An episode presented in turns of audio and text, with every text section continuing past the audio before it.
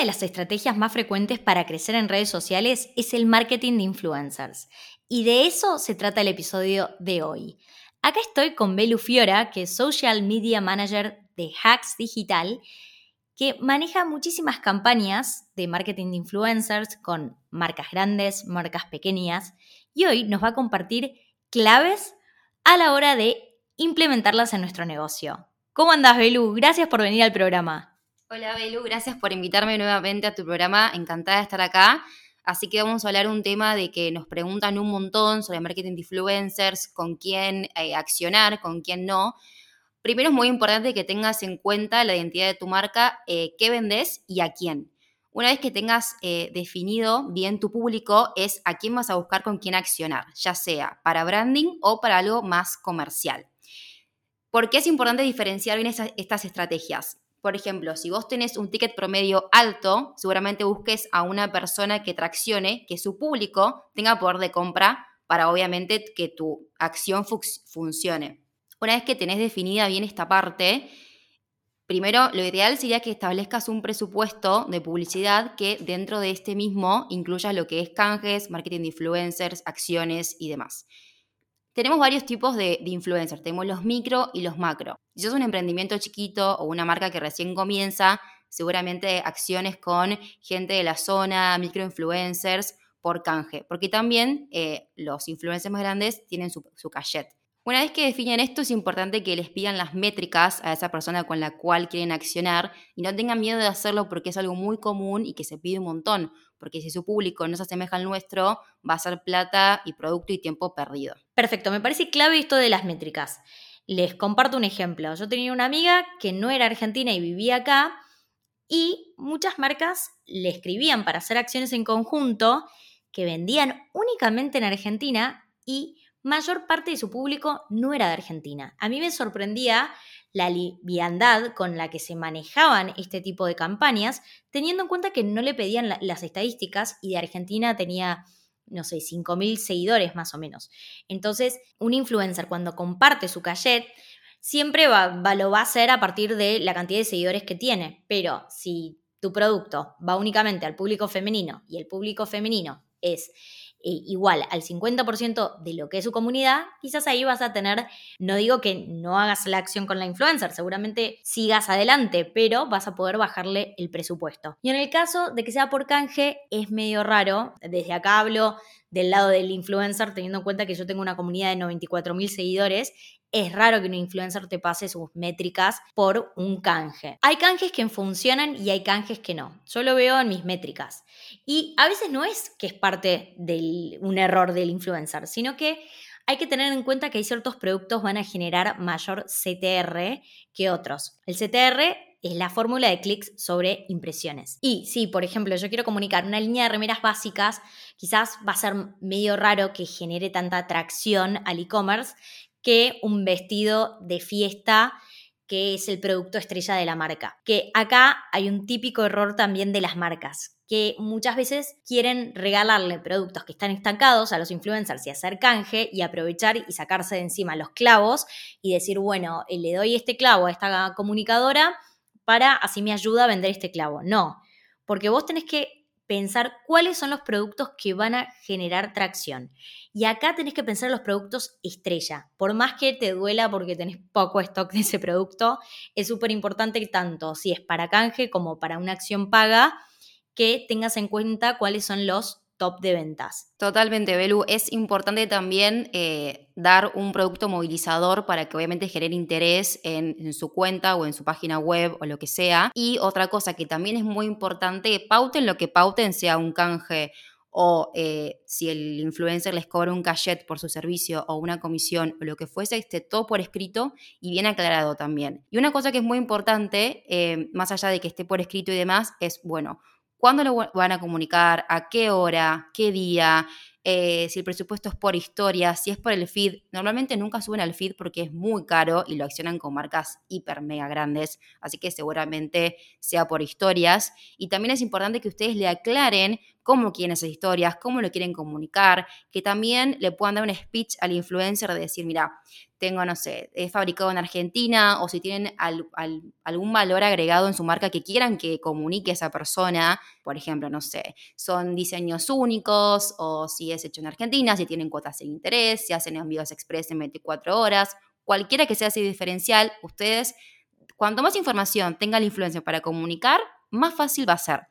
También es importante que, bueno, por ejemplo, eh, más allá de que vas a elegir un influencer que coincida con la voz eh, de marca de, tu marca, justamente dicho, em, si querés algún tip en especial, por ejemplo, mirá, yo uso mucho colores pasteles, estaría bueno que el fondo también sea de ese estilo, todo lo que, todo lo que le puedan brindar a esa persona para que comunique, mejor, porque mejor lo va a hacer también. Genial. Y esto que decís, Bel, de mandarle el brief al influencer es clave. Por ejemplo, yo que hice varias acciones con marcas grandes que te preparan todo un brief que es súper completo con fotos de referencia, con copies. Ya te arman el copy o tres opciones de copy y eso está buenísimo. Para mí no le quita transparencia a la comunicación porque el influencer le agrega ya un, su extra y quizás le cambia la voz de marca y lo adopta a cómo escribe sus copies, pero ya tiene toda la información mucho más clara. Para la persona también es un tema sentarse y decir, bueno, a ver, ¿qué tengo que comunicar? Entonces cuando lo tenés todo ya más prolijito, es mucho más fácil para vos. Y generalmente en estos casos, cuando hay presupuestos altos o hay equipos grandes donde hay mucha burocracia,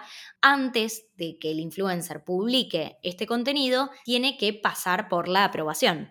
Entonces el influencer manda la foto, manda el copy, manda los links que por lo general te mandan un UTM para publicar, así después se le puede hacer seguimiento de cuántos clics generó esa eh, historia, si en el caso de que sea en Instagram. Así que bueno, me parece clave esto de guiar al influencer para que comunique de una forma que esté alineada a cómo, a cuál es el objetivo de la campaña. Y si las fotos encima van con la estética de la marca, esto está genial para que después la marca pueda utilizar esas fotos en su feed, que eso es un plus, teniendo en cuenta el costo que genera crear contenido mensualmente en las redes sociales. Totalmente. Y no se olviden también de pautar, más allá de todo esto que hablaba Belu del brief, justamente es la cantidad o la frecuencia de contenido que va a subir ese influencer a sus redes sociales, ya sea por única vez o si pautan algo mensual si es por única vez, también decir, bueno, el cachet es tanto cuántas historias y no es lo mismo que sean fotos a que sean videos. Siempre el video tracciona mejor, entonces yo siempre intento que sean videos en vez de fotos. Y una vez que se termina la acción, siempre está bueno pedir las métricas para ver si ese influencer nos sirvió o no. Y otra forma también de medirlo muy bien es, por ejemplo, si le creamos un código de descuento a esa persona, es mucho más directo también medirlo eh, por ejemplo, cuántas ventas hicieron con el código de ese influencer. O mismo seguidores, views y demás en esas 24 horas, por ejemplo. Y también cuando vayan a pedirle al influencer presupuesto por una foto en el feed, por lo general los influencers te mandan varios packs. Y si no te lo mandan, quizás está bueno que le digas, bueno, ¿cuánto me cobras por una foto en el feed? ¿Cuánto me cobras por un pack de cuatro historias? ¿Cuánto me cobras por un pack de cuatro historias y una foto en el feed? Y quizás podemos hacer la foto en el feed la semana que viene y en dos semanas las historias o al revés. Pregunten los precios por combos, porque muchas veces cuanto más contenido le pedís, quizás es agregar un poquito más de plata y va a estar, va a ser mucho más coherente la campaña porque va a tener más contenido. Creo que cuando, no sé, a un influencer se le piden dos historias, es medio difícil ¿no? Comunicar en 30 segundos producto. A mí me pasa cuando me, escriben marcas que quieren hacer acciones conmigo, yo no, bueno, tratemos de hacer cuatro historias porque dos historias o una historia es muy poco para comunicar bien eh, la campaña de, por ejemplo, el, no sé, el lanzamiento de una aplicación donde hay que mostrar un tutorial de cómo funciona la aplicación, ¿no? Eh, saliendo de los ejemplos de moda.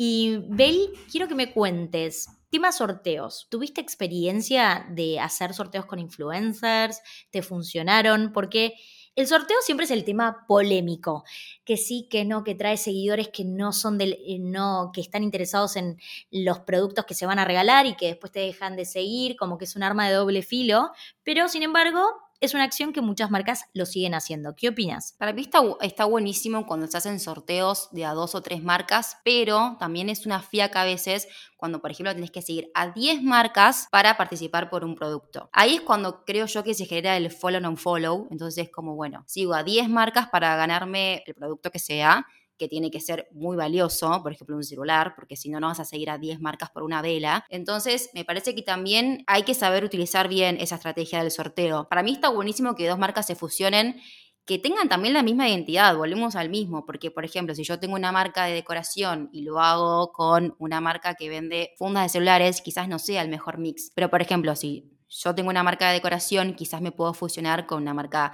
no sé, de sillones o que haga fundas para sillones, porque también eh, son tickets diferentes, ¿no? No es lo mismo un sillón a un, no sé, una vela.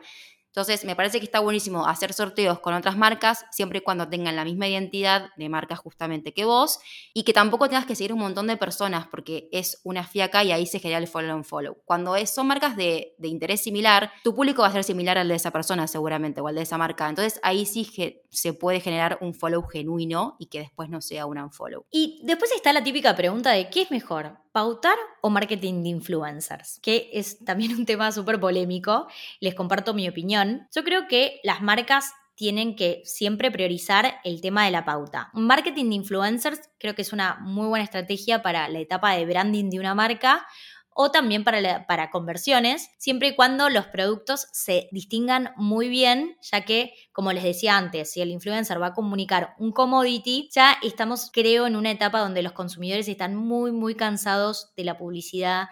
Y algunos están hasta cansados de los comunicadores, de, de quizás aquellos perfiles en Instagram que están todo el día eh, compartiendo marcas, es como que se saturó un poco el mercado, no es lo mismo cómo performaban las campañas de influencers hace cinco años que cómo performan hoy. Así que yo creo que sí funcionan algunas marcas con determinados productos que siempre y cuando va a estar bueno, sí, o la campaña de influencers tiene un costo bajo y vas a hacer todo por canje, con microinfluencers o influencers medianos o algunos. Hay veces que hay influencers de 50.000, 70.000 seguidores que aceptan canje, así que es cuestión de mandar un mensaje directo y decir, tenemos este regalo para vos, te interesa, te mando foto o elegí dentro de esta línea de productos el que más te guste y te lo mandamos. Eh, si tiene costo bajo y si está en una etapa de branding que la marca es nueva, nueva, nueva y necesitan como un poco sumar credibilidad, que quizás no, tu objetivo ahí no va a ser aumentar las ventas, sino que te conozcan y que seas una marca confiable, porque también hay mucha desconfianza en las redes sociales, ¿no? Tengo una amiga que la estafaron comprando sillas, entonces si vos tenés en tu perfil destacado los influencers que confiaron en la marca, también es un sello de calidad. Así que también puede ser que vos vayas por esta rama con otro objetivo. Y con el objetivo de conversión vas a tener que medirlo muy bien y luego quizás está bueno que hagas como una comparación de resultados de inversión en pauta con ese mismo dinero, inversión en influencers y cuántas ventas te trajo cada estrategia. Y si sos una marca más grande, quizás al tener más presupuesto vas a poder tener las dos campañas, ¿no? Creo que se pueden complementar, pero doy este mensaje porque quizás hay muchos emprendedores que siguen el podcast y me mandan todo el tiempo este mensaje de, ay, no sé si pautar o influencers. Si me hacen esa pregunta de elegir una acción o la otra, yo siempre me quedo con pautar. No sé qué opinás vos, Bel. Totalmente de acuerdo, Bel. Y antes que me olvide, quería mencionar una cosa que me parece muy importante, el número de seguidores a veces no significa nada. Por ejemplo, hay gente que tiene muchos seguidores y que no influye en la decisión de compra de las personas. Entonces, una persona con 50.000 seguidores a otra igual con 50.000, quizás una persona te traccione súper bien y la otra no. Y todas las modelos no son influencers y todos los famosos no son influencers. Entonces, tengan en cuenta también ese punto. Ahora, volviendo a la pregunta de Bell, eh, yo coincido, me parece que está bueno hacer un mix de, ambas cosas, ¿no?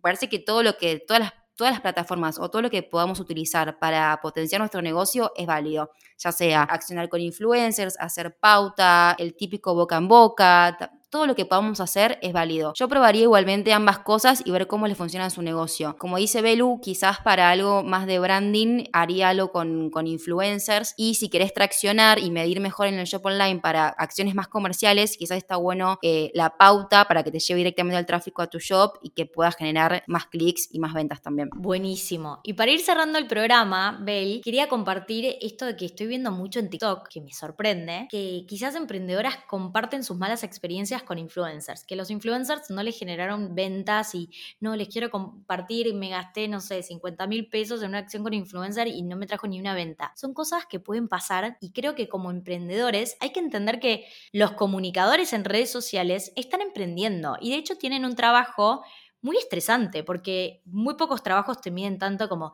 tuvo tantos likes, tuvo tantas conversiones, tuvo tantos comentarios, cuánto alcance tuvo, cuánto reach. Dependen del algoritmo que está todo el tiempo cambiando. Es un laburo muy estresante que creo que no es para todo el mundo. Yo tengo una comunidad en Instagram, pero mi principal trabajo no es la creación de contenido, lo tengo como un extra, pero admiro a las personas que solamente viven de eso porque realmente no es para todos y me parece que no está bueno salir a escrachar por TikTok. Hubo una mala decisión por parte de la marca del producto que se le dio al influencer y puede pasar que no haya ventas. Pero creo que el hecho de que no haya ventas, que quizás, bueno, el influencer lo comunicó mal es humano, ¿no? Me parece que no está bueno hacerlo. Como que vi una tendencia ahí en TikTok que se crean estos videos virales y me parece que no está bueno, así que yo les comparto mi opinión. El lado B de ser influencer, que a veces se posiciona como, uy, me encantaría ser influencer y que me regalen cosas y es difícil vivir de canjes. Imagínense si a sus sueldos, en vez de pagarles el sueldo completo, hay parte del sueldo que les pagan con crema de enjuague, shampoo o productos que hoy no estás necesitando. Sí, cuando llegas a una gran audiencia puede ser un muy buen ingreso, pero es el caso de los maxi influencers. Los influencers de 100.000, 150.000 hasta 200.000 seguidores les cuesta generar un ingreso sostenible que por eso también Instagram anunció hace poco el jefe de producto Adam Mosseri que van a lanzar las suscripciones para ayudar a todos los comunicadores que están creando contenido constantemente en las redes, que ni hablar el tiempo que a uno le puede llevar estar creando reels, videos, eh, tutoriales, eh, do it yourself. Lo que dice Instagram es que pronto, bueno, ya lo lanzaron ahora en Estados Unidos, lanzan las suscripciones donde los influencers van a poder tener esta posibilidad de ingreso sostenible y predecible en el tiempo, porque con el tema de los posteos patrocinados y quizás un mes tenés tantos posteos patrocinados, quizás otro mes tenés la mitad y quizás un mes te baja el alcance y tus estadísticas, ¡pum!, se caen se caen porque hay más usuarios activos en Instagram, porque el algoritmo cambió y ahí también cambian tu, tu posibilidad de generar más ingresos, ¿no? Así que me parece buenísimo que Instagram esté teniendo en cuenta que los influencers son muy importantes en la red social porque ayudan a que los otros usuarios pasen tiempo en la red social, ¿no? Me refiero principalmente a aquellas cuentas que comparten mucho contenido de valor, eh, les dan ahí una razón para que sigan compartiendo contenido y es un win-win. Bueno, igual me fui de tema. No sé, Bel, si querés compartir algún consejo más sobre este tema. No, lo último que quería mencionar en base a lo que dijiste de los escrachos, eh, me parece que no está bueno en ningún sentido escrachar a nadie ni a ninguna marca en cualquiera que fuese la red social. Hay un dicho que dice que se felicita en público y se corrige en privado. Me parece que esto es algo similar. Cuando algo sale bien o recomendas un producto de corazón, está buenísimo que lo sea. Y si te sale mal algo, o algo no te funcionó, o accionaste con alguien y no te funcionó, o un producto salió mal, me parece que no está bueno publicarlo y eso se manda por privado y listo. ¿no? Me parece que que como marca no está bueno escrachar a otras marcas ni a otras personas, porque me parece que te hace quedar mal a vos como marca o como persona. Perfecto. Bueno, sí, esto también es un tema que a veces mandan, ¿no? Como, no, tal marca me copió y Está bueno que eso se maneje por privado y en todo caso con un abogado también le pueden mandar una carta, eh, patentar. Nos estamos yendo a otro tema, pero bueno, está todo relacionado a esto del scratch de las redes sociales y más si sos una marca comercial o una marca personal, está bueno poner el foco en, en el contenido positivo. Eh, así que bueno, ese fue el episodio de Emprendals de hoy. Bel, compartinos cómo son tus usuarios de Instagram, el tuyo y el de la agencia, para todos los que quieren seguirte. Gracias, Belu. Mi Instagram personal es arroba belufiora y el de la agencia es arroba hacksdigital-bajo. Próximamente vamos a sacar el sitio web, así que estén atentos y cualquier cosa nos pueden contactar a hello arroba hacks-digital.com. Impecable. Gracias, Belu. Gracias.